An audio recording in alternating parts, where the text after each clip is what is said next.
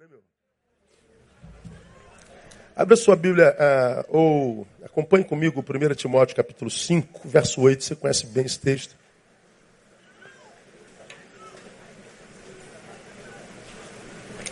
Então vai lendo aí, só para você lembrar dele.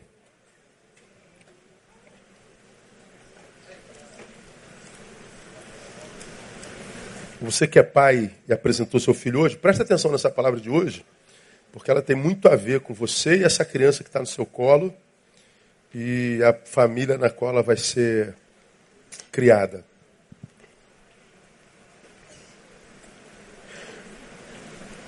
Vamos juntos, a sua voz? Vamos lá? Mas se alguém não cuida dos seus, especialmente dos da sua família, tem negado a fé e é pior do que o incrédulo. Quero chamar sua atenção para a referência que Deus faz sobre a pessoa do incrédulo. Deus usa a pessoa do incrédulo como a referência do que há de pior. E diz: a única forma de um ser humano se, toma, se tornar pior do que o pior é quando ele não cuida da sua casa. Vai vendo.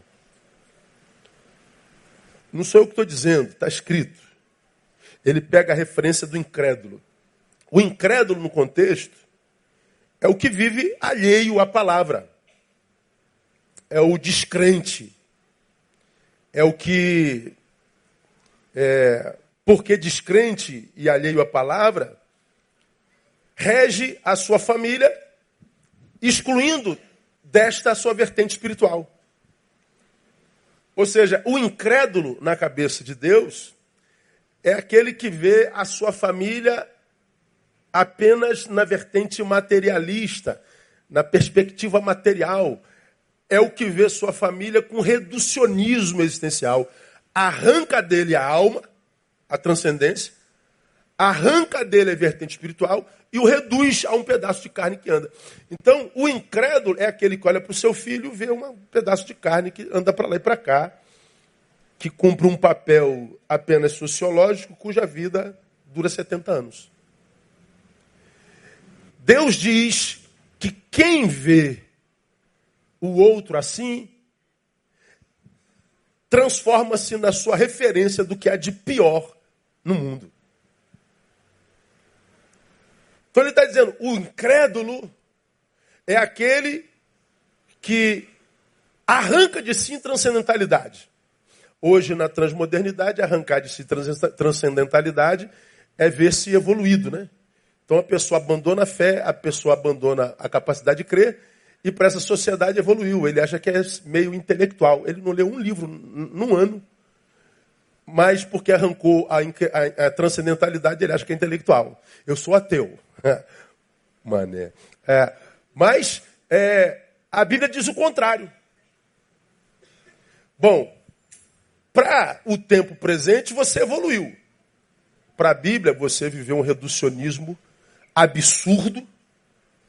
E porque você se vê como tal, você é referência do que há de pior. A única forma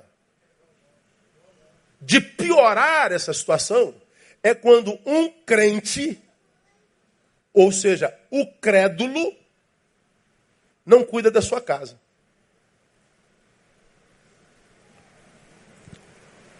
A gente, quando fala de visão materialista, é, a gente vai lá no século XIII, fala da, da, primeira, digamos assim, das primeiras aparições do materialismo, onde é, se via o homem como, como como é, é, uma máquina. Um homem é, é uma máquina biológica que se movimenta, mas que não passa dessa máquina. Ela é apenas isso. Só uma, uma, uma máquina. Depois a gente anda um pouquinho mais, a gente chega a ao materialismo filosófico que diz: não, o homem é uma máquina, sim, mas ele tem razão. Ele pensa. Bom, independente da, da visão materialista, ambas, à luz da palavra, é reducionismo, porque arranca do homem transcendência. E ele diz: se eu, que não sou incrédulo, sou crédulo, não trato da minha família, eu me traduzo aos olhos de Deus como alguém pior do que isso. Então, ah, o materialista é aquele que olha para sua família, consciente ou inconscientemente, e vê tão somente um monte de corpos andando dentro da mesma casa. Ele não se preocupa com alma. Ele não se preocupa com aquilo que vai além do mensurável. Ele não se preocupa com aquilo que, que, que não se fotografa, que, que não se explica. Que vai para além da razão. A Bíblia chama isso de reducionismo. Não se preocupar com essa realidade. Então, o materialismo e o materialista é aquele que castra da sua família a imagem de Deus, o que a gente chama de imagudei. Ou seja, meu filho não tem nada a ver com transcendência, ele é esse pedaço de carne que anda. Então, tratá-lo-ei desta forma. Ele, portanto, é, é, a redução do que ele é em essência, é a, é a confiscação da, da transcendência, é a coisificação da sua família. Por isso esse texto ele é tão sério. Ele é pior do que quem coisifica a sua família. A palavra é bem forte para mim. Então, como a gente pode ver, irmão, cuidar bem dos nossos e, sobretudo, da família, porque na cabeça de Deus, os nossos não são só nossos familiares. Paulinho acabou de falar dos amigos. Seremos de nós sem amigos, né? Que seremos de nós. Ah, ontem, eu, eu, depois que nós saímos lá do evento do Pregadores, aí eu, eu tinha um zapzinho de um, de um, professor meu, de um curso que eu estou fazendo nesse exato momento, e ele falou assim: Barreto, está fazendo o quê? Eu estou aqui no evento da, da igreja, pregadores. Pô, vem tomar um café comigo. À noite, eu tinha uma atividade que foi cancelada, liguei para o pastor Maurício, um, um, amigo meu também do motoclube, vamos fazer uma visita a nosso brother. Fomos. Aí fomos lá comer um churrasco com ele no final da noite. Aí ele é solteiro, está com 42 anos, tem casa, muito bem alocado. Seria o tipo de marido que qualquer uma das irmãs solteiras gostariam de ter. Não é? Pensa num cara sangue bom, meu irmão. Sim, é ele. Estou pensando até apresentar minha filha para ele e tal. Então, o cara é 10.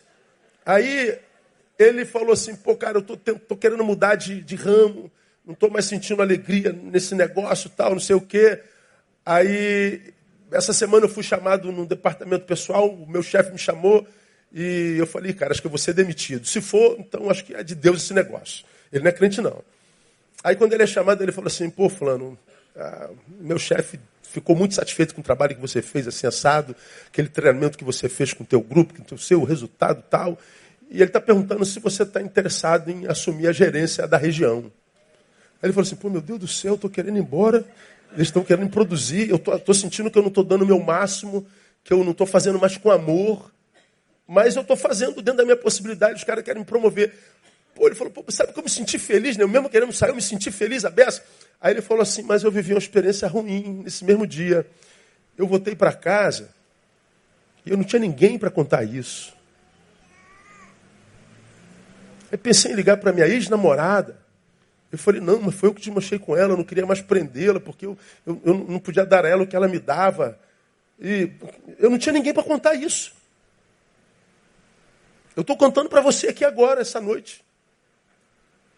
Aí eu falei, poxa, rapaz, eu preguei uma mensagem já e falei assim: quando a gente não tem ninguém, nem as vitórias trazem sabor à vida.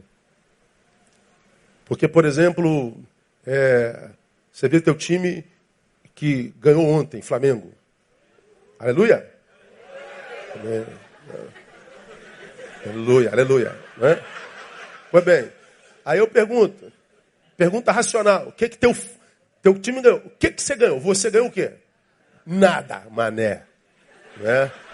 Nada. Agora veja, qual é o melhor do nosso time ganhar? É que você tem um amigo vascaíno para zoar. Tu pensa logo nele, não é verdade? Tu é flamenguista, o Vasco ganhou goleada. O que, que você faz? Pega o, zap na hora, mané. E já começa a zoar o cara. E vice-versa. É assim, não é? O bom é o amigo. Porque a vitória do meu time sem amigo não adianta nada, meu.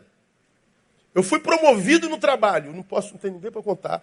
Poxa, eu estou participando do Pan-Americano. Estou no pódio, no primeiro lugar, com um troféu na mão. Cadê? Vitória não traz sentido da vida. O que traz sentido da vida é o amigo. É o outro. Então, Timóteo, Paulo está dizendo a Timóteo, cuida dos teus, principalmente dos da tua casa. Então ele está dizendo, quando é que a vida de um ser vivente é aprovada e abençoada por Deus? Quando esse alguém entende que o amigo é presente, a família muito mais, e não abre mão deles por coisa alguma. Quando se abre mão deste sendo crente, ele está dizendo: você é pior do que o pior para mim, que é o que reduz a sua própria família a uma máquina. Diga que isso não é forte, irmão.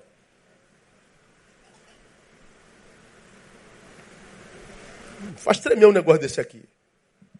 Arrancar a realidade espiritual, a transcendência da família, é a coisificação dele. Bom, a gente pode até ver nossos filhos se coisificando. Ah, meu filho foi para a universidade, a universidade sugou a sua subjetividade. Foi estudar matemática, filosofia, antropologia, foi estudar é, medicina, aí a, a, a subjetividade dele toda sumiu. Teu filho volta, você já não vê mais o que você ministrou. Bom, o problema não é seu. Nosso filho é totalmente outro.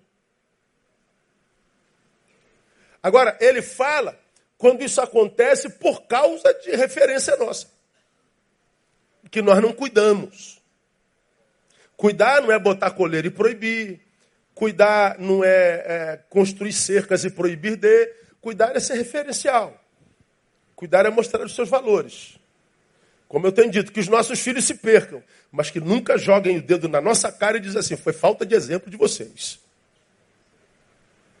Então, essa, essa visão que, que, que Paulo, o Espírito por Paulo mostra, de materialismo e, e, e, do quanto nós somos piorados quando a gente perde transcendência, é muito grave.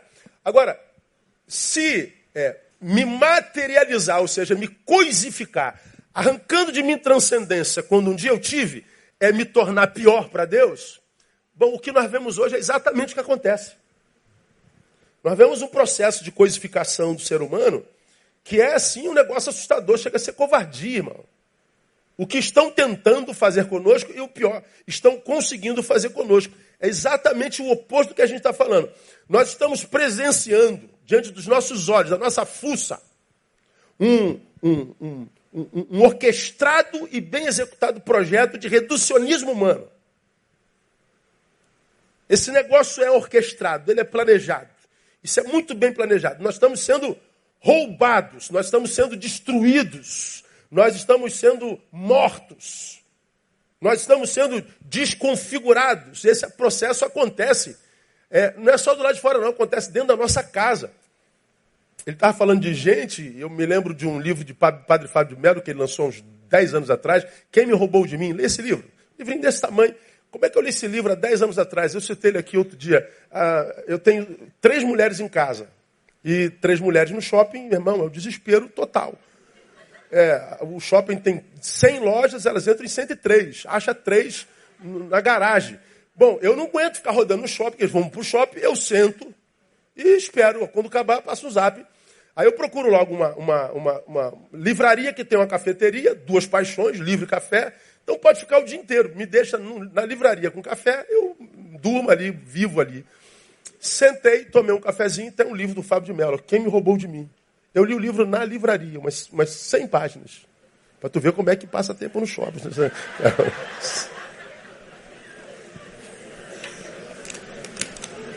Coisa linda, minha família, eu amo de paixão.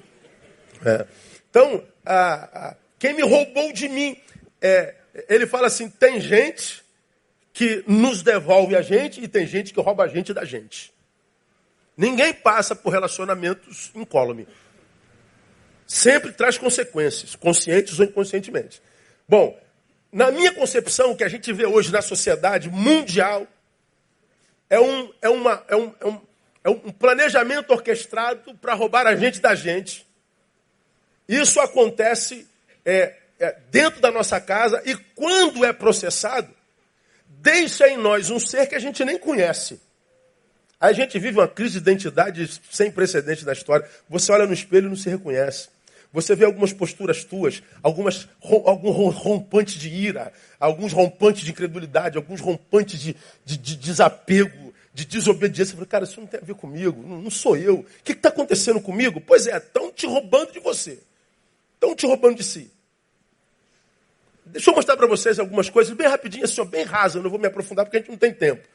Esse processo acontece dentro das nossas casas. Só, por exemplo, a hiper desvalorização do casamento hoje. Ora, houve um tempo atrás, e não muito tempo atrás, que casamento era o sonho de qualquer jovem. Por que, que era sonho de qualquer jovem? Porque todos nós fomos criados dentro de um casamento que, embora não fosse dos mais afetivos, nossos pais não eram competentes afetivamente, porque eles vieram de um tempo no Brasil onde tudo era muito duro. A grande maioria deles vieram da roça, vieram da pobreza, eram, destra, eram, eram, eram adestrados no cabo da enxada. Grande parte dos nossos avós não tem estudo, senão só o, o básico. Grande parte de nós tivemos avós que nem sabiam ler. E os, os pais dos nossos avós não, não sabiam mesmo. Então a vida era dura, era mais rural. Então, eles viviam 20, 30, 40, 100, 50, 80 anos juntos e, e, e não era aquela coisa afetiva. Beijinho para lá, beijinho para cá, aquela coisa toda, mas havia respeito. A gente criava os filhos, ou seja, nós éramos criados dentro de uma família que não era muito afeiçoada, mas na qual tinha muita disciplina. E a gente apanhava, irmão. Graças a Deus, vai lá, viu? Hoje é graças a Deus, né, irmão? E na época, sangue de Jesus tem poder, né, irmão? Nós que apanhamos, glorificamos a Deus pela surra. E alguns apanharam feio. Nos tornamos alguém que olha para trás e fala assim: meu pai não foi beijoqueiro, mas me batia a beça. Mas ele me deu educação, ele me deu caráter. Ele me ensinou honra. Ele me ensinou respeito. A gente se transformava em alguém de quem a gente tinha orgulho. Porque nosso referencial não era de sucesso, nosso referencial de sucesso não era quem tinha muito dinheiro. Nosso referencial de sucesso não era quem aparecia mais na rede social, quem tinha mais like, quem tinha mais seguidores. Nosso referencial de sucesso era a honra, era o respeito. Era outro. Bom, nossas crianças hoje nem sabem o que é isso.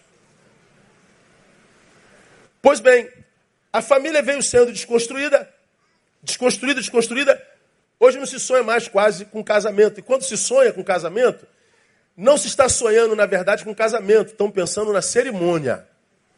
Eles querem aquela cerimônia kardashiana. Eles querem essa cerimônia na babesca babilônica, para matar as amigas de inveja. Aí fica casado dois meses.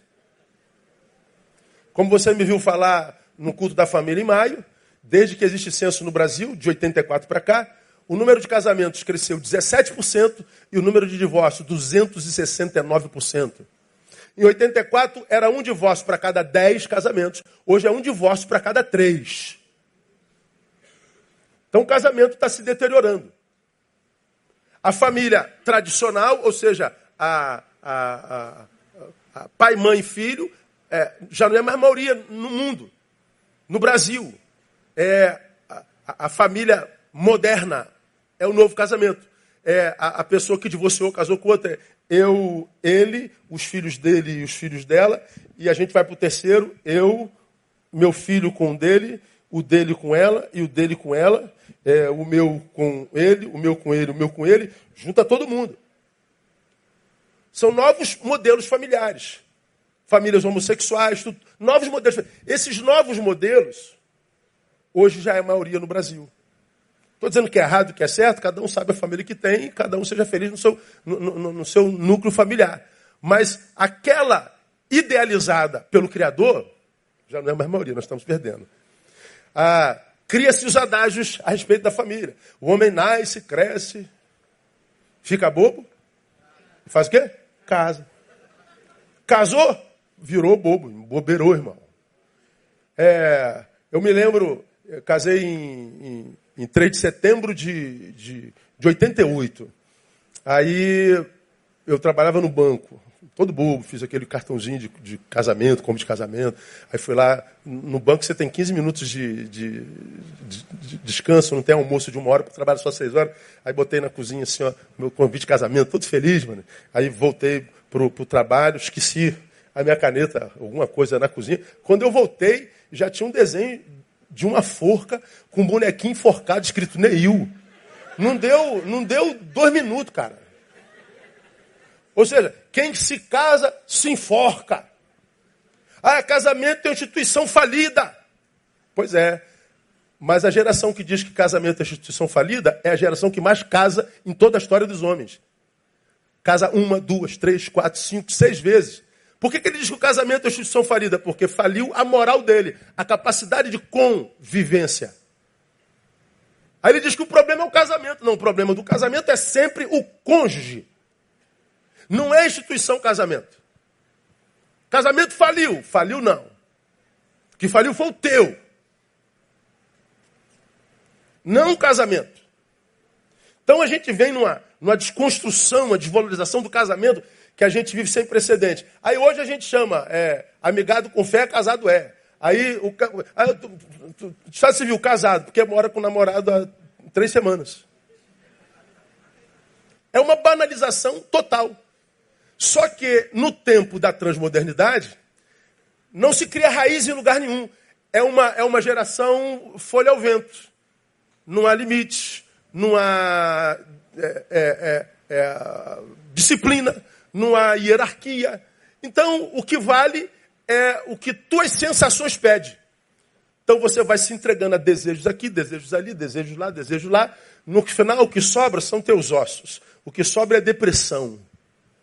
O que sobra é o vazio existencial. Porque o sujeito não é de ninguém e é de todo mundo. Não sou de ninguém. Eu sou de todo mundo e todo mundo me quer bem. É. Você não é de ninguém e é de todo mundo. Qual é o problema disso, irmão? Não se constrói família, o sujeito não tem ninguém para voltar. Ele não tem lugar para voltar. E você sabe que a vida se desenvolve no retorno. Você está no trabalho cansado, tá, papá, papá, papá, mas você, papai e mamãe, está lá no trabalho pensando nessa menininha que você apresentou aqui hoje. Pô, vou ver minha filha, vou ver meu filho, vou meu moleque.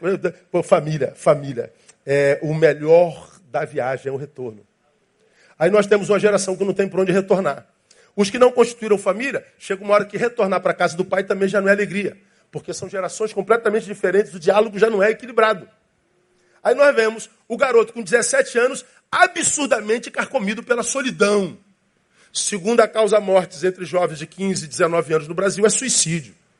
Aí, como eu já preguei aqui, pensa, pai, você que está aqui com quarentão, tu com 15 anos, irmão. Tu pensava em morrer? Você está maluco, irmão. Você pensava era, era ficar na rua, morar na rua e jogar futebol, carrinho de rolimã, matar rolinha, rã, pegar rã, soltar pipa, comer jamelão, e licença cascudo, piquetar, e, e, e pera uva maçã, salada mista, e... Pô, meu irmão, tu queria era viver, meu camarada. Pô, tu queria é viver. Tu, ah, hoje não, hoje nós vemos nossos filhos cabisbaixos, infelizes, meio deprê, e o pior, isso é o natural. Isso é o natural. Felicidade só nas redes. Felicidade só no Instagram e quando está com a rapaziada, porque não pode ficar mal na foto. Mas essa geração no quarto não está se suportando. Por quê? Porque a família está sendo desconstruída. Mas, desconstrução da importância do papel do homem no lar.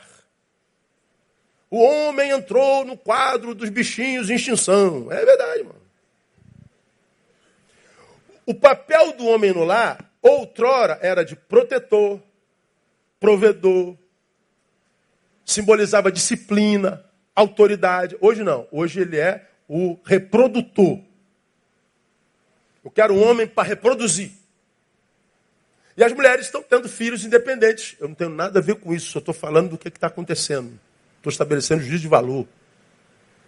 A mulher é a mulher e o reprodutor é o reprodutor. Eu não tenho nada a ver com isso. Estou falando do que está acontecendo. De modo que o que a mulher quer é experimentar a maternidade, nem sempre o que se quer é um filho de verdade. O que se quer é experimentar a maternidade. Tanto é que é muito comum a gente ter um filho e entrega para outra, para babá criar. Se paga as contas. Não tem relação afetiva, não encontra corpo de mãe com criança hoje quase.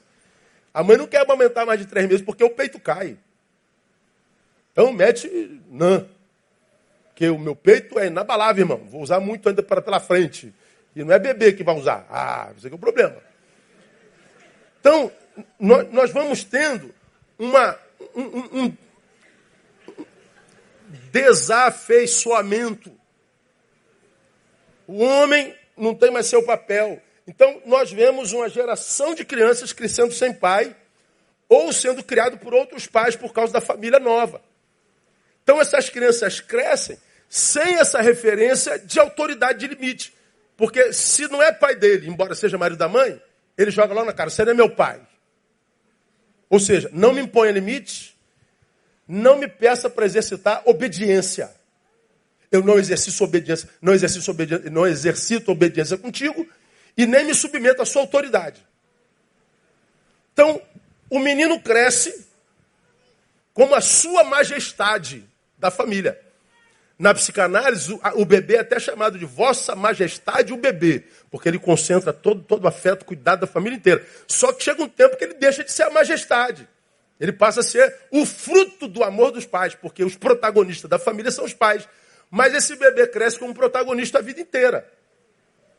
Então, por quê? Arrancou-se a, a valorização da figura do pai. Ele não é mais protetor, provedor, nada. Ele é o reprodutor. Então vem cá, vamos reproduzir e vaza. E o homem já gosta disso, né? Então, joga filho no mundo. Tá aí. Vamos mais. Pouco tempo. Redução do número de filhos.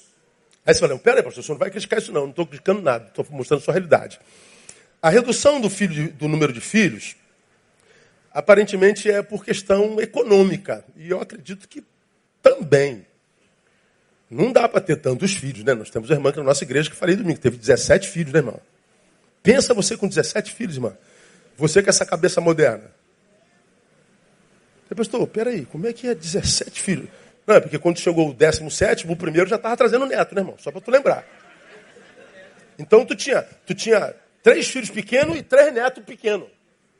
E os filhos vai jogando em cima. Pensa você numa família dessa. É, hoje não dá. Hoje tu tem tipo, meu Deus, meu filho deve ser maluco, vou ficar louca. Quantos filhos você tem? Um.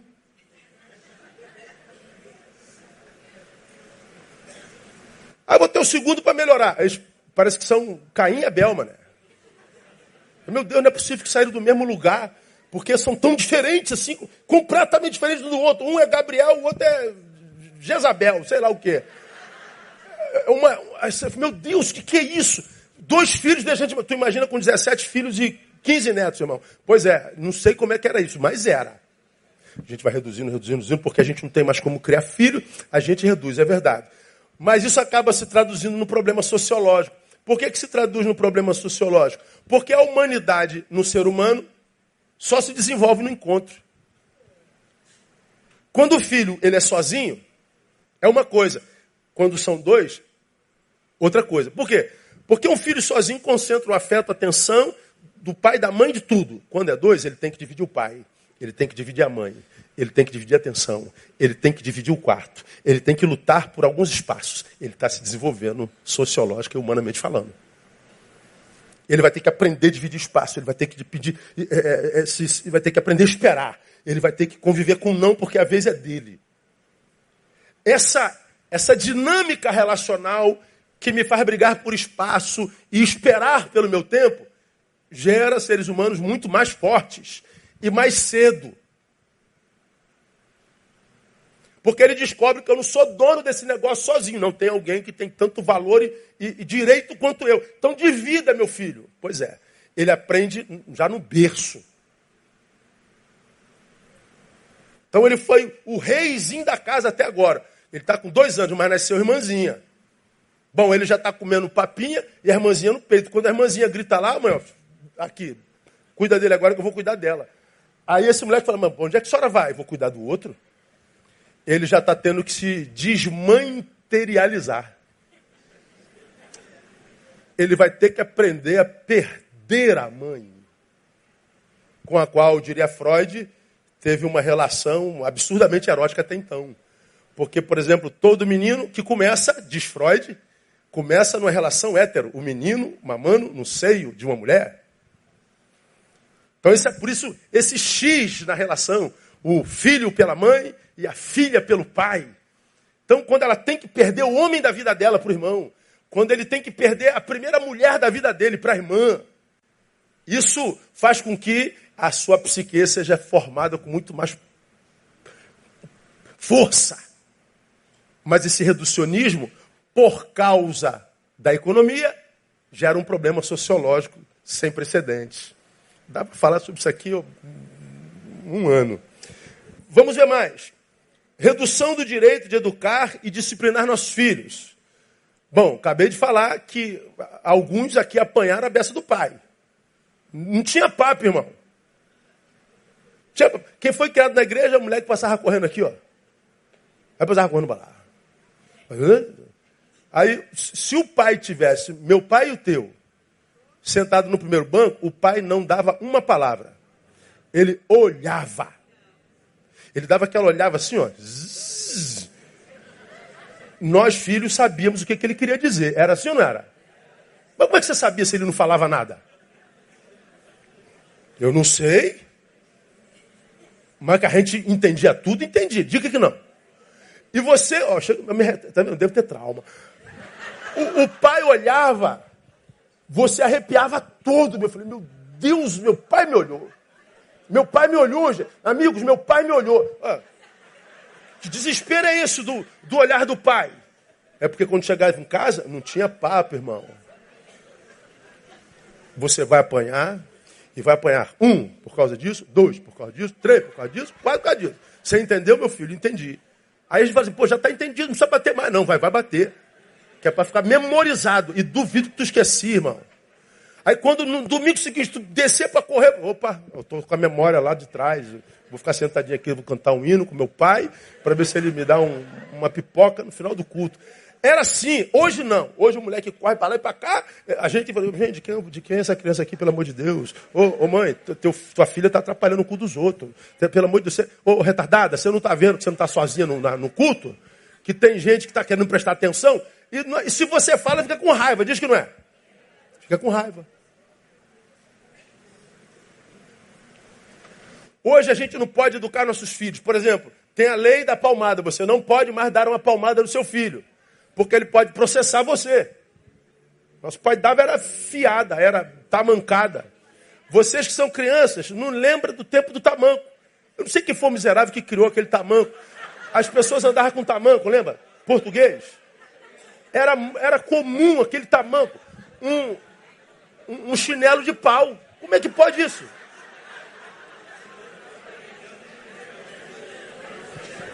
Como é que uma pessoa pode andar em cima de um pau, cara? Toque, toque, toque, toque, toque, toque. E a gente apanhava com aquilo. Os meninos nem imaginam o que é isso, cara. Como que um chinelo de pau? Porque hoje é havaiana. Já arde, mas é de borrachinha. Ah, é light.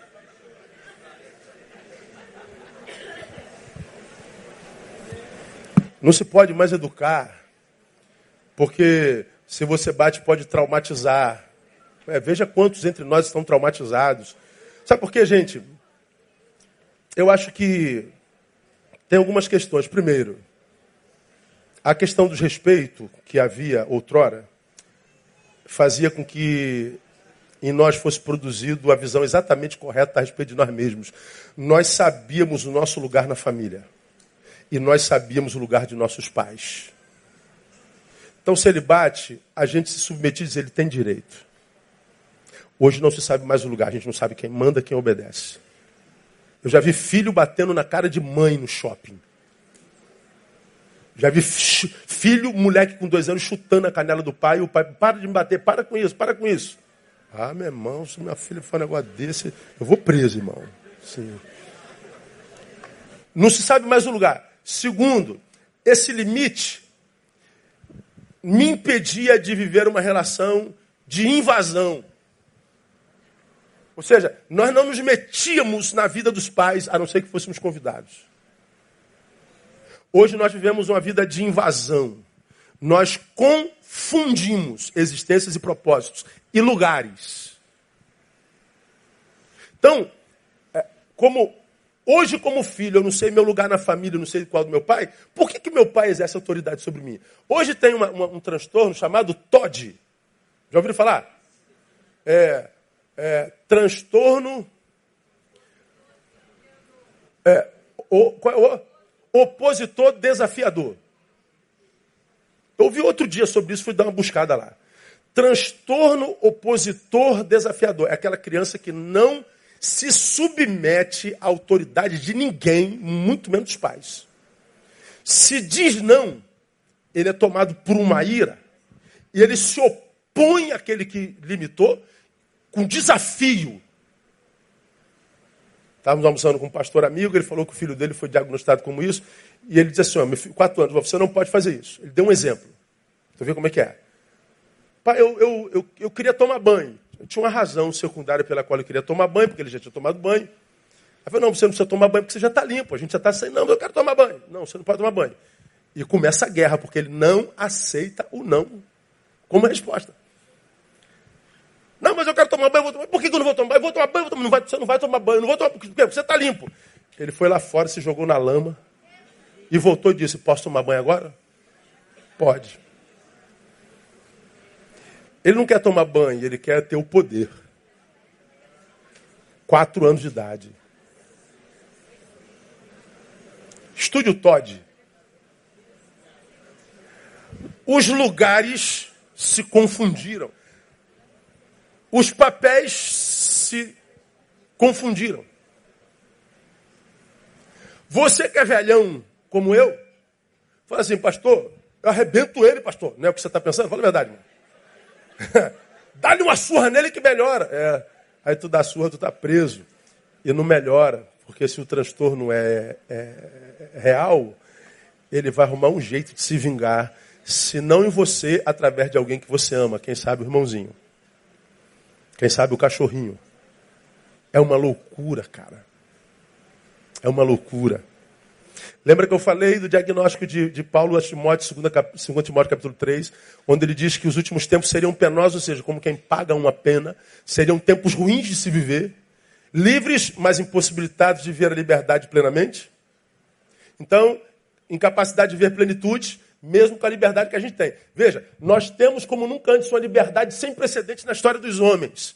Nada é proibido. Se Tim Maia acordasse hoje, ele se mataria.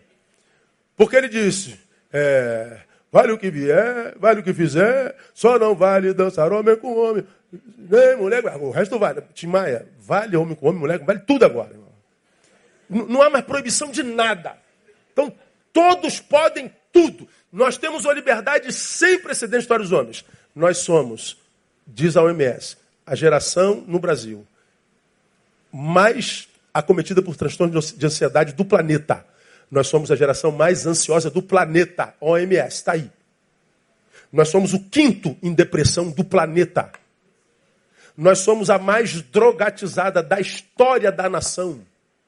Nós temos a maior população carcerária da história da nação nós temos a, a, a, o maior índice de transtornos de, de, de, toda a natureza da história dos homens. Ou seja, nós nunca fomos tão livres, nunca estivemos tão aprisionados, tão amarrados, tão impossibilitados de. Vai vendo o que, que estão fazendo com a gente. Mas, desconsideração da importância da espiritualidade para a qualidade da família. Família não precisa de espiritualidade. Agora você entra na Associação Brasileira de Psiquiatria e veja o que, que a Associação Brasileira de Psiquiatria já está falando sobre espiritualidade.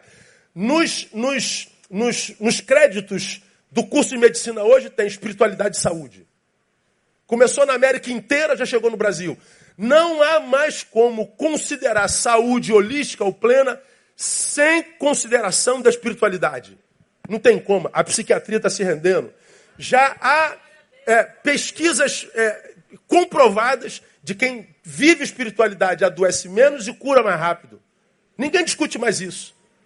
Mas nós continuamos a trabalhar para a coisificação dos seres humanos. A espiritualidade para a família já não é mais importante para tanta gente, inclusive para nós pais cristãos. A maioria de nós não é mais sacerdote da casa. Nossos filhos não nos veem, ou não veem, a maioria dos pais, como referência de homem de Deus. Meu pai é um bom jogador de futebol. Sábado ele os amigos dele, é beça. Meu pai é um bom tomador de cerveja. Meu pai é um bom trabalhador, mas como referência de homem de Deus, não. Por quê? Porque a gente acha que espiritualidade não conta. E a gente não sabe por que tem tantos pais sofrendo com os filhos eh, hoje. Porque a espiritualidade, para a transmodernidade, é uma coisa de segundo plano, não dá para provar, né? Então prova o amor, prova a saudade, prova a ira. Não dá para provar nada do que diz respeito à vida. Agora, vamos ver essa desconstrução na mentalidade dos nossos filhos, por exemplo. Como que acontece a desconstrução na mentalidade dos nossos filhos? Utilizando o que eles mais gostam hoje. O que, é que as crianças mais gostam hoje na vida? Tecnologia. Tecnologia. Começam no berço com tecnologia, não tem jeito.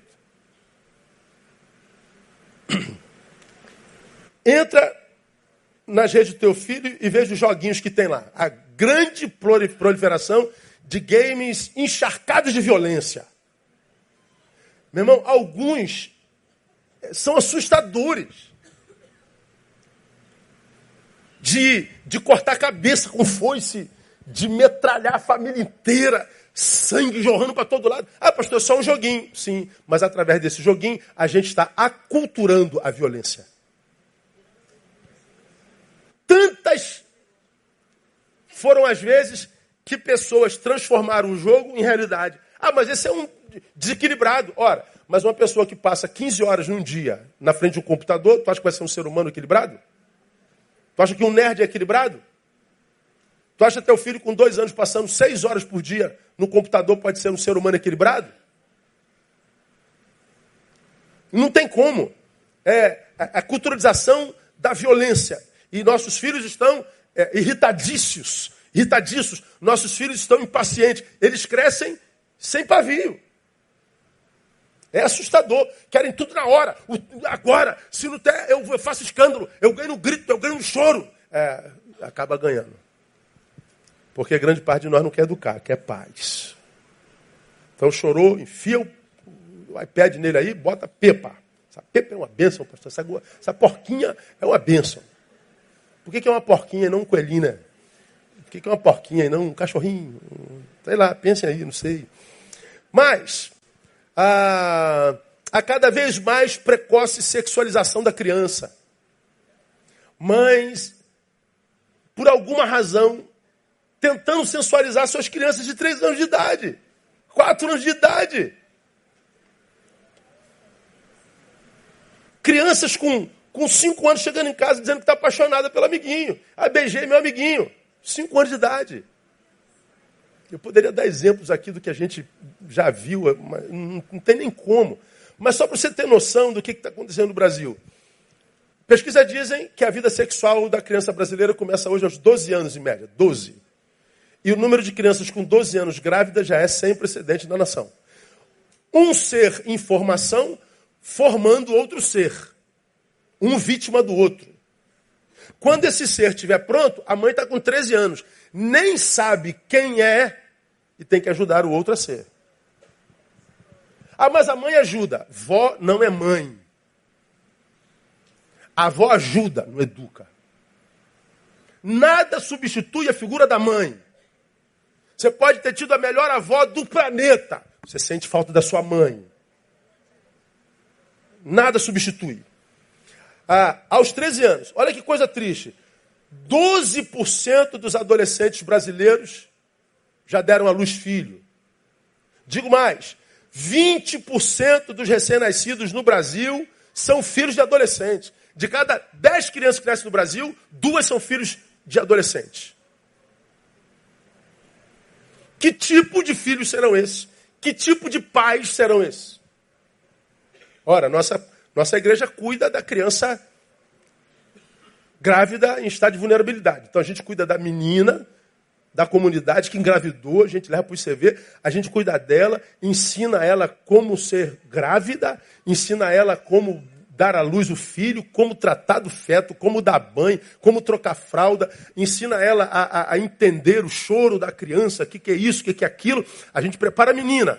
É um trabalho lindo que vocês deviam conhecer. Aí ela, ela, ela é levada a ser mãe até os dois anos de idade. A gente cuida desde a gravidez até os dois anos. De dois anos manda para o ICV daqui da, da 328. Bom, o que é muito comum, meninas com 12, 13 anos grávidas, cujo pai, ó, pica mula, como diria antigamente.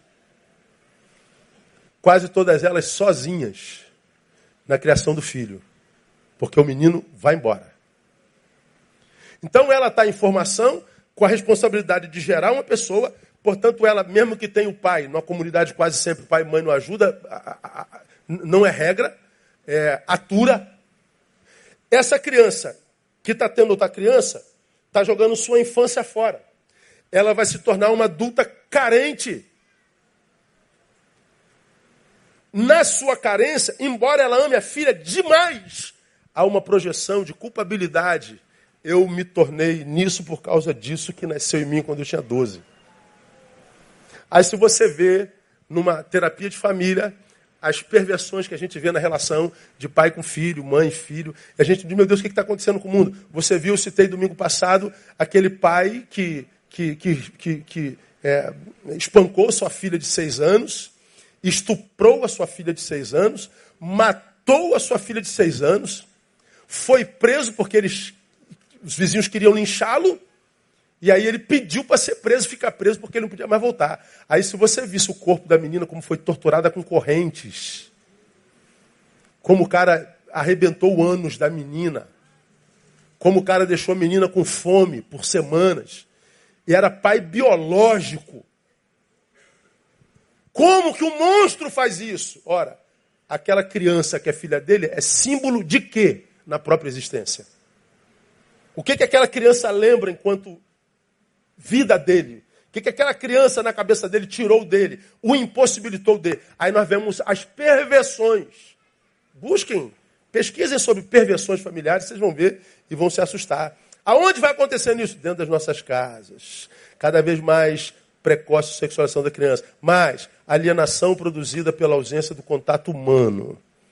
Que eu estou te falando. Ó, pega o bebezinho que nasceu, leva para a selva. Deixa lá. Vamos encontrar que, como Tarzan, encontra uma família de macaco e crie. Ele vai é, parecer um macaco, vai se comportar como um macaco, vai subir na árvore como um macaco, porque ele não vai desenvolver a humanidade dele. A humanidade no ser humano se desenvolve no encontro com outros seres humanos. Quanto menos contato humano, mais desumano nós somos, embora nós sejamos da raça humana. A Bíblia diz 2 Timóteo capítulo 3, no mesmo texto que eu já citei, que os últimos tempos seriam penosos porque nasceria naquela geração do tempo do fim uma geração sem afeição natural, ou seja, o afeto não faria parte da natureza. Fala de uma geração psicopata. Ora, o amor seria, portanto, um aprendizado. Aonde que se aprenderia sobre amor? Na família. Como é que está a família? Ferrada. Não aprenderia sobre amor. Portanto, eu estaria no meio de vocês sem nenhum contato afetivo. Juntinho geograficamente, quilômetros de distâncias afetivamente. Ou seja, a tua dor não me diz respeito, se você morre, se você vive, se você for estuprada, se você não me interessa. Eu quero é meu desejo cumprido. Nós vemos isso claramente diante de nossos olhos. Ah, essa alienação de contato humano produz algumas realidades. Primeiro, individualismo crônico. A gente vê muito claramente nas nossas crianças e adolescentes a dificuldade de relacionamentos. Não são seres so é, naturalmente sociáveis. Dificuldade de se relacionar. Está aqui o tempo todo. 50 mil amigos aqui. No Facebook. No face to face não tem dois. Porque não escrevem muito, falam pouco. Se falam pouco, retém muito. Nossos filhos são um mundo dentro do qual nós não temos acesso. A gente lida com estranhos. E nós pais morremos de medo, não morremos? Porque a gente vê aquela nossa filha sendo desconstruída, nosso filho sendo desconstruído. E a gente sabe que é um menino bom, é uma menina boa, é um menino do bem, uma menina do bem mas a gente morre de preocupação e a gente não tem a chave do coração para entrar. E não entra. Então nós vivemos sozinhos no nosso quarto, ele sozinho no quarto dele, ela sozinha no quarto dela, e ninguém sabe de ninguém. Gera um, um, um, um, um individualismo crônico desemboca na solidão, que é a maior produtora de depressão. Aí o que, que isso gera? Atrofiamento afetivo. A gente tem dificuldade de estabelecer pontes relacionais. Porque afeto não compartilhado é afeto atrofiado. É como músculo. Se você não usar determinado músculo, ele atrofia. Tudo acontecendo orquestradamente. Ok, temos 15 minutos. Diante disso, irmão, pais e mães, principalmente pais que somos os cabeças à luz da palavra. À luz da pós-modernidade, somos quase nada, mas à luz da palavra, você é o cabeça da família. E a gente é o povo da palavra. Como sobreviver a esse estado de coisas? Nós, principalmente vocês que têm filhos pequenininhos. Primeiro, seja esse alguém que cuida da sua família. Se alguém não cuida dos seus, principalmente dos da sua casa, é pior do que o pior. Então, o que, que eu tenho que fazer? Cuida da tua família. Como que a gente cuida da família? Administrar melhor o seu tempo e valores. Na gestação da sua própria vida, pai, tem que ficar claro para sua casa que eles são prioridades. A sua casa que eu não posso trabalhar? Deve, mas trabalhar muito para dar o melhor para eles é verdade. Mas guarde uma coisa na tua cabeça, eu falo isso aqui todos os anos. Filhos não querem presentes, filhos precisam de presença. Seu filho prefere você à bicicleta que você dá a ele. Seu filho prefere você ao restaurante que você leva ele para jantar. Se for com você, pode ser um churrasquinho na praça. Filhos não podem ter a sensação que nos incomodam. Pô, tá me incomodando, moleque. Eu estou ocupado, moleque.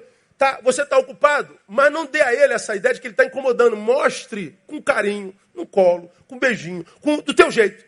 Que nesse momento é, existe algo que você precisa fazer. Mas aguenta um pouquinho que eu chego lá.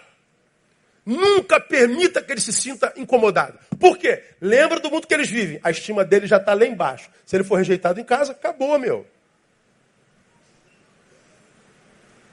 Então a gente vence isso cuidando dos filhos. É, é mais ser e estar do que fazer. É presença, não é produção é presença. Esteja disposto a viver pela tua família. Eu sempre cito aqui o exemplo de, de, de Davi. O homem, segundo o coração de Deus, teve a pior família da Bíblia Sagrada. Nunca conheceu paz na sua casa. Por quê? Por causa da sua ausência. Tinha filhos. Uma Tamar, linda. O irmão Aminon, que era de outra mãe, Ficou louco de tara pela irmã. Tão louco que ele estuprou a irmã. Davi tem uma filha estuprada, um filho estuprador. O que, que Davi faz? Nada. Não faz nada. Tinha um outro irmão, Absalão, que com ódio de Aminon, que tinha estuprado a sua irmã, e com ódio do pai, que não fez nada, o que, que ele fez? Matou o irmão. Davi tem uma filha estuprada, um filho estuprador, um filho assassinado e um filho assassino. Tá bom para você uma família dessa? Bom, Absalão corre para a casa do avô, que era pai de uma das esposas de Davi, que não era a principal.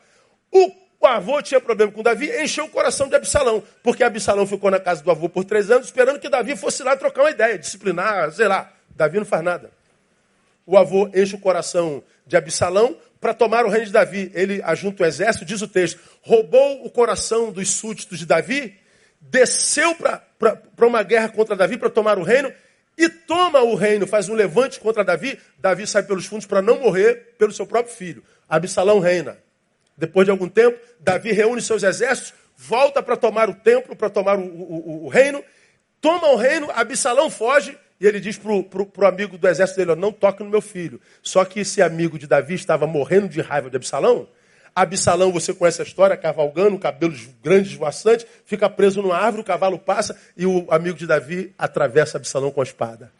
Davi tem um filho estuprado, um estuprador, um assassino, um assassinado, um levantador contra o próprio pai e agora outro filho assassinado.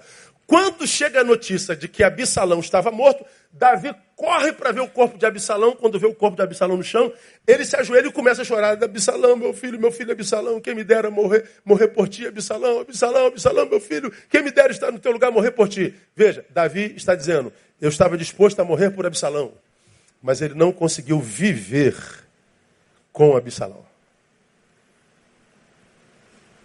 Nós não somos chamados para morrer pelos nossos filhos. Nós somos chamados a viver com os nossos filhos. E para viver tem que estar junto. Nossos filhos estão em crise, gente. Nossos filhos estão mais doentes do que a gente possa imaginar. Eles vivem num mundo que eles têm que provar ser mais do que são o tempo inteiro. E quando eles não estão dispostos a provar o que são mais do que são o tempo inteiro, eles se acham menores do que de fato são o tempo inteiro. Então é na gente que eles têm que se refugiar. Então, como é que a gente cuida da família? É melhorando o nosso tempo e os nossos valores. Seja o restaurador da vida espiritual da tua casa, ou seja, como você tem ouvido aqui, né? Coloque a coisa principal no lugar da coisa principal. Com essa frase, né? vamos juntos. A coisa principal é fazer da coisa principal a coisa principal. Faça da coisa principal, coisa principal, coisa principal. No momento é a nossa família, pô.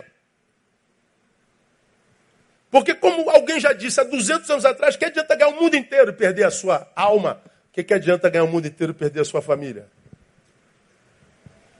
Então a gente tem que colocar a família no seu lugar. Então, seja esse alguém que cuida da sua família, seja. É ser com, não é fazer por. É diferente. Mas, termino, não negue a fé que te foi dada como um dom pelo Espírito. A fé, diz a palavra, 1 Coríntios 12, 9, é um dom. Você não crê porque você quis crer. Você crê porque Deus quis que você cresça. Isso é uma bênção. A transmodernidade diz, não, bom é não crer. É, para a transmodernidade, bom é ser reduzido a, como eu tenho dito aqui, ao tamanho do seu corpo. Meu tamanho seria 1,85m. Olha, qual o tamanho do seu mundo? 1,85m, 96 quilos. Aí tu viver nesse mundo aqui dentro, irmão, pequenininho, é uma angústia do inferno. Na fé, você vai aos lugares celestiais sem sair do lugar. Você sai daqui um pouquinho para respirar os ares de Deus. Isso não se discute, não se explica, não se filosofa, não se nada, isso se vive. E se o sujeito tem dúvida disso, o problema é do sujeito. Não tem nada a ver com isso. Agora, se você recebeu de Deus isso, pratique isso. Sai daqui um pouquinho, ó. Deus, isso aqui dentro desse corpo está sufoco danado. A gente Está difícil administrar isso aqui, muita angústia. Perdeu o sentido da vida, Senhor. É, quando você é abençoado pela fé, exercita a sua fé, você vai ter experiências que só na fé se tem. Como eu disse aqui até bem pouco tempo atrás, eu acho muito engraçado gente que não tem fé querendo falar de fé. Eu acho o cúmulo do absurdo e do ridículo. Porque a fé é uma graça que Deus nos dá para ir numa dimensão outra que a gente só chega lá pela fé. Aí você vê o cara que não tem fé falando dessa dimensão sem nunca ter ido lá. Aí ele diz palhaçada, bobagem, idiotice. Pois é, idiotice cometida pela humanidade nos quatro cantos do planeta de modo diferente, mas todos com fé inerente.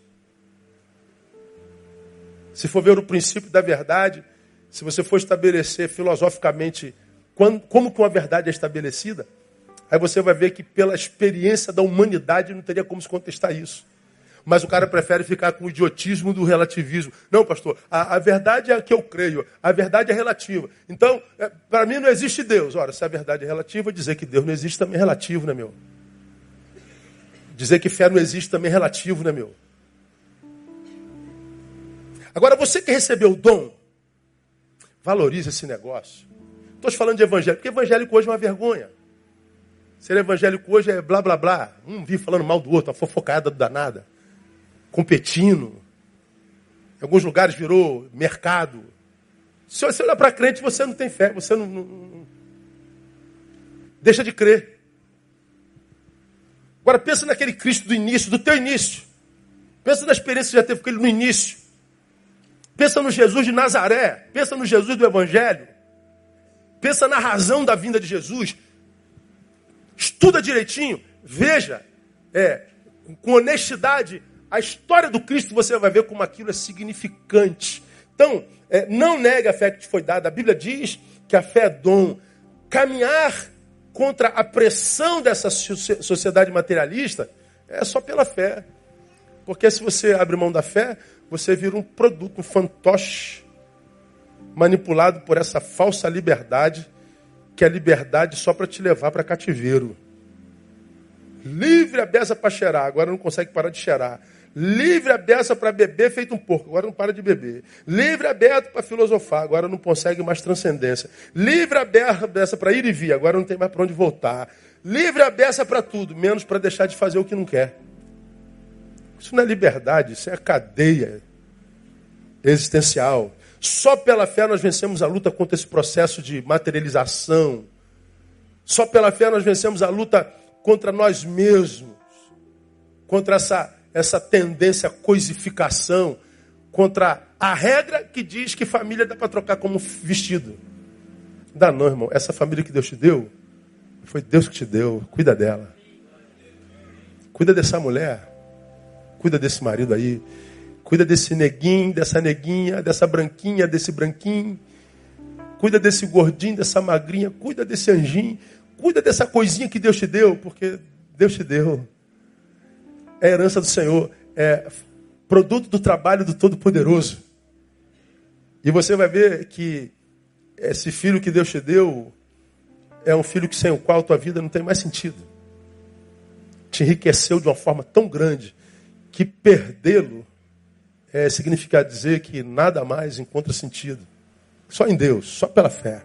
Então a minha, a minha oração, minha igreja, é que Deus te abençoe, Pai para fazer de você o sacerdote, o referencial da sua família, e que você não seja o pior dos piores, que você seja o melhor dentre os melhores. Por quê? Porque você amou a sua família e Deus foi testemunha disso. E ninguém nessa família vai poder dizer o contrário, mesmo que seus filhos se percam. Bom, percamos nossos filhos, não por falta de amor. Vamos amar e vamos crer que o amor cobre uma multidão de pecados. Deus abençoe vocês, parabéns e te dê a graça de viver a família abençoada. Aplauda ele, no nome de Jesus. Tem presente para os pais hoje? Tem? Tem? Papai vai receber um presentinho ainda agora, e tem cinco minutos. Se quiser sair sem presente, pode ir, não tem problema não. Mas se quiser, aguenta um pouquinho. É uma lembrancinha de nada. Ah, mas é lembrancinha, né? O valor da lembrança não está na coisa, mas no fato de, de lembrar da gente. Eu fico muito feliz quando alguém vai, lembra de mim, nem que, seja para trazer um brinquinho. Não uso, mas serve. Lembrou de mim. Serei breve. Eu sei que os pais estão com um pouco de pressa para estarem com seus filhos, assim espero. Bem, bom dia, Betânia, especialmente bom dia a todos os pais presentes. Confesso que tive uma certa dificuldade em escrever algo para vocês, pais. Por um momento faltou-me inspiração. Minha mente encontrava-se bloqueada face às inúmeras matérias que li sobre paz nesses últimos dias. Não consegui assimilar tantas atrocidades causadas aos filhos pelos mesmos. Mas falei para mim mesma, Rivânia, você não pode permitir que tudo que viu a impeça de revelar o belo e o mágico desse dia. Afinal, ainda existem pais de verdade.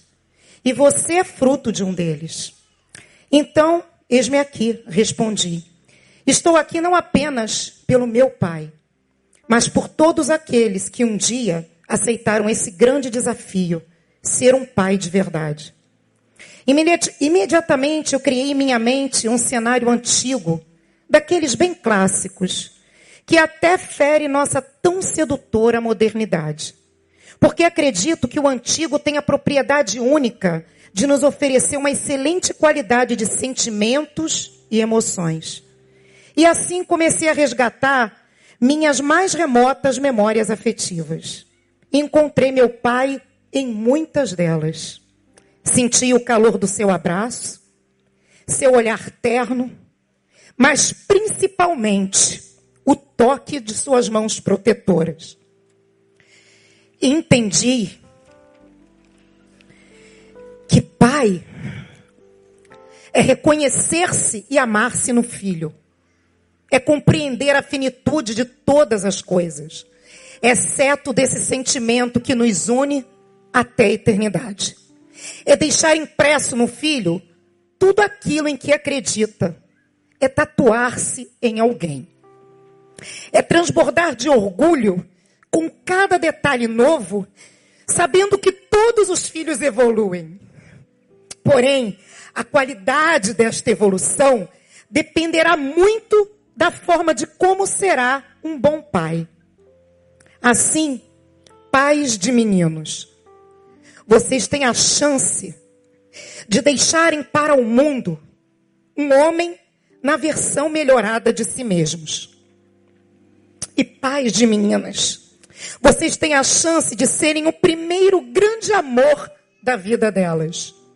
Mas principalmente servindo de referência para suas escolhas.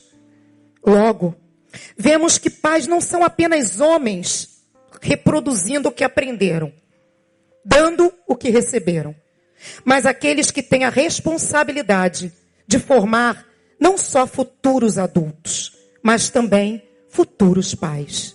Então, pais, que hoje vocês possam ouvir dos seus filhos. Senta aqui, que o jantar está na mesa. Sua voz macia me acalma, meu querido, meu velho, meu amigo. Pai, só não quero e não vou ficar mudo para falar de amor para você. Eu cresci e não houve outro jeito. Hoje eu só quero recostar no seu peito. E para nós, que não os temos mais, resta-nos apenas naquela mesa tá faltando ele e a saudade dele tá doendo em mim. Feliz Dia dos Pais. Um grande abraço. Eu pediria a recepção que ficassem apostos e os pais presentes ficassem de pé para receber a lembrança. E que vocês aproveitassem esse dia da melhor forma possível. Aproveitem os seus pais que estão vivos ainda no meio. Aqui Onde estiverem, dê uma façam uma ligação, mandem uma mensagem.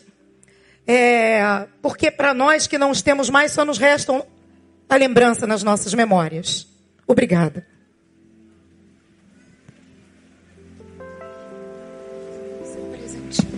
Ah, obrigado. Boticário, gente. Jesus amado.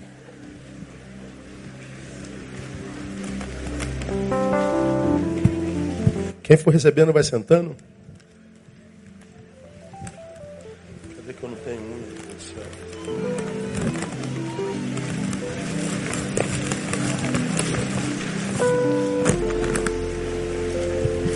Legal.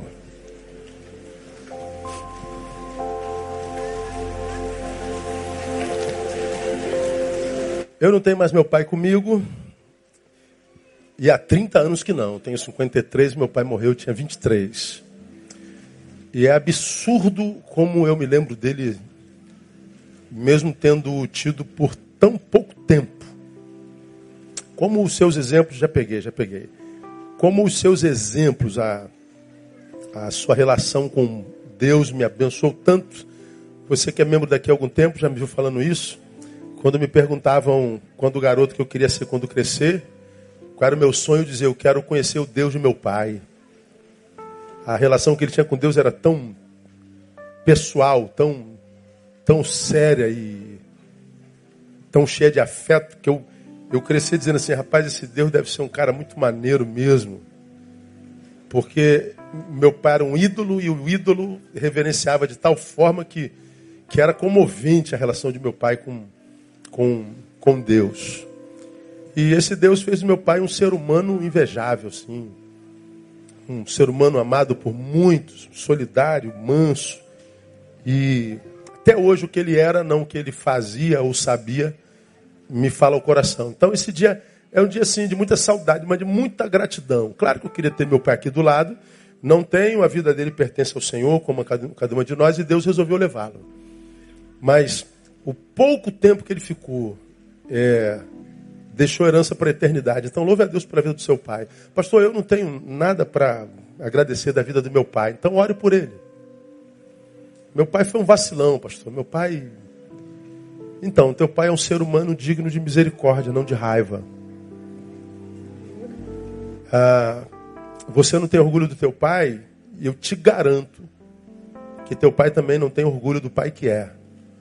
Eu te garanto que ele carrega um carrasco dentro de si que o culpa o tempo inteiro, principalmente se você se transformou num filho de bem, mesmo sem ele. Caramba, meu filho é um homem de bem, eu não estava lá. Você pode ter certeza que ele, ele já está sendo carcomido, o castigo dele já está sendo levado a efeito. Então você não precisa castigar um pouco mais. Não pode abraçar, amar, se alegrar? Ora por ele. Porque o amor de Deus cobre a multidão de pecados, não é verdade, irmãos? Então louve a Deus pelo seu pai que ama, pela memória do pai que amou, e ore pelo pai que você infelizmente não pôde amar, pelo menos presencialmente. Com a sua cabeça, vamos orar e vamos embora. Pai, muito obrigado porque nós podemos te chamar de pai. E muito obrigado porque, para a maioria de nós, tu nos destes um pai tremendo. Alguns sem estudo, alguns brutos, rudes, mas que souberam nos educar e amar do jeitinho deles. E nós entendemos o jeitinho deles. Outros sábios, entendidos, estudados, mestres, e que souberam nos educar com um pouco mais de afinco, um pouco mais refinadamente. Te louvamos por esses também, te louvamos por aqueles que ficaram conosco tão pouco tempo, mas que mesmo tendo ido, permanecem. Te louvamos por eles.